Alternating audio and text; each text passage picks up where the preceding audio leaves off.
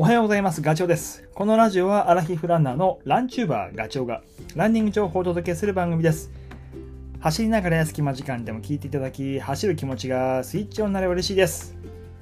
すいません。先週金曜日、ラジオの配信ができませんでした。っていうのは、金曜日の朝7時から、あの、富士山登山競争山頂コースでですね、現地にもう3時30分に入ってスタンバイをしてたこともあってちょっとラジオ撮れなかったです。本当は予約投稿ってことも考えたんだけどえーっと身支度だとかあと仮眠の時間を考えるとちょっときつく。まあ少しでも30分でもまあ翌日のハードなね山頂コース走るんであれば体力温存しておきたい寝ておきたいってところがあったんで本当に失礼しました。でこのラジオ今回のラジオではその時の様子をちょっとあのご報告しようと思うんですけど、えー富士登山競争ですね、まあ、皆さん多分聞いたことがあると思うんですけど、えーどんなレースかって簡単に言うとお標高えー 770m の富士市、えー富士吉田の市役所。そこを朝7時にスタートして、えー山頂を目指すと。富士吉田口のルートから入ってえーまあ、約 3000m ぐらい登るのかな。で制限時間が4時間30分です。で距離にすると21キロなんで、まあ、ハーフマラソンぐらいなんですけどいかんせんこの 3000m 駆け上るっていうのがきつい。21キロの半分がロードなんですけどね、まあ、そこまではまあなんとなく足を進め、まあ、頑張るぜいぜいハーハーして足を進めればいけるんだけどそこからこう斜度も高くきつくなるし、えー標高が上がるんで苦しくなってくるんですよね。空気が薄くなるんで、その辺がね難しいところです。で参加人数はあ今回は、まあ、感染症のこともあって、えー、とちょっと少ない。ちょっとでもないか。1200人ぐらい少ないんですよね。通常はね、えー3776名だったと思います。あの富士山の高さに合わせて。だけど今回は2500人かな。山頂コースが1600人の5合目コースが500あ900人ということでした。で今回の振り返りで言うとねえーっと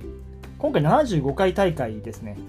で75回っていう歴史がある中でこうそうそうそうそう。今回あのもうニュースとかでも取り上げられてましたけど選手宣誓をしたのが過去10回優勝してる芹沢裕二さんなんですね。で、今回の、まあ、大会で引退すると、まあ、御年60歳っていうことで、で、もう選手宣誓ね、すごい力がある、えーもうパワーが溢れる言葉をあの言っていただいて、もうやるぞっていう気持ちにもなったし、で、その選手宣誓する前にちょっとコメントがあって、渋滞をなくそうと いうことをね、みんなに呼びかけたんですよね。もうか足が動かないとか、えーそういう選手はもう潔く左側に寄ろうと。っていうのはあの、えーっとね、ロードのロード区間はある程度こうなんだろう塊で走れるんですけどおー馬返しっていう、まあ、山入ってからはまあそうですね2人が通れるぐらいの幅しかないんで、え1人が詰まっちゃうとあと続いちゃうんですよね渋滞になっちゃうの、まあくるえーっと高速道路と一緒ですなのでとにかく 遅くなった選手は左に寄れと。そうすることで、えスムーズにいけばそれはこう、えー山頂ゴールを目指す集団になるというようなことを話をしてくれました。なので今回渋滞僕も心配してたんですけどあのーまあ、僕がいた B グループはなかったですね。すごいスムーズに進むことができました。本当感謝です。ありがとうございました。えっ、とあとはお話ししておくと過去の最高タイムって何分だっていうと、えー制限時間4時間30分に対して 第64回で宮原宮原選手ですね。宮原徹さんが出した2時間27分41秒。5合目コースが69回大会で五郎谷選手が出した1時間17分05秒。もう一般ランナーの僕から見るとありえないタイム だと思います。それからあとあのもらったパンフレットに面白いデータがあったんでこれも話しておきますけど年代層あの出走した。今回一番多かったのは、まあ、40代、まあ、これはねフルマラソンとかでも同じなんで、えーなるほどなと。1073人。でこの次がね50代なんですよ。で、この50代も結構ボリューミーで、1014人。すごくないですか？で、30代が、あの、次続くんですけど、あの数としてはかなり落ちます。347名。でその次が、えっ、ー、と、60代です。60代181名。で、その次に20代、62人ですね。で、70代が14人いるっていう、すごいっすよね。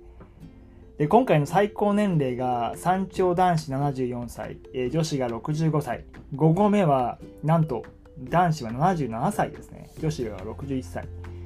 もうこれびっくりですね。僕は今50歳なんで それを知るとまだまだ頑張らなきゃいけない。年齢言い訳にしちゃいけないなっていうふうにすごく思いました、まあ、確かにね走ってる時になんか同年代っぽい人がすごく周りに多いなっていうのは気づいてましたけど実際こうやって数字見るとねああなるほどそうだったのかって思いますね。でそれからどんどんいきますね。年代あ地域別もあったんでこれね、まあ、1番東京2番神奈川3番埼玉愛知千葉埼、えーと、大阪と続くんですけど地元の山梨はね7番目ですね。意外にあの地元の人少ないなっていうのが印象ですね。山梨の次に静岡が続きます。そんなバックデータをお話しした次は僕の結果。えー、なんとか4時間切れて3時間52分05秒です。えー、っと区間タイムが出ていて馬返しっていうロードがロードの11キロ約11キロの終着点が僕1時間3分です。これは、えー、と4年前にアタックした時よりも4分遅い。で、5合目、えー、佐藤小屋っていうところ、これが2時間ジャストで、これは7分遅れてますね。やばい、この時ね、本当にちょっときついなと思いました。残りの制限時間考えると、あと5合目の段階であと2時間30分しかないんで、どうかなと。で、えー、そのまま足を進めて、8合目が3時間26分。これがね、予想外に早かった。えー、6分遅れた、1分巻いてるんですね。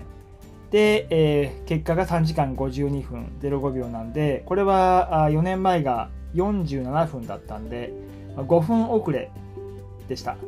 えっと、振り返ると、ロード、まあ、5合目までは遅かったんだけど、えそれ以降、あの山に入ってからは、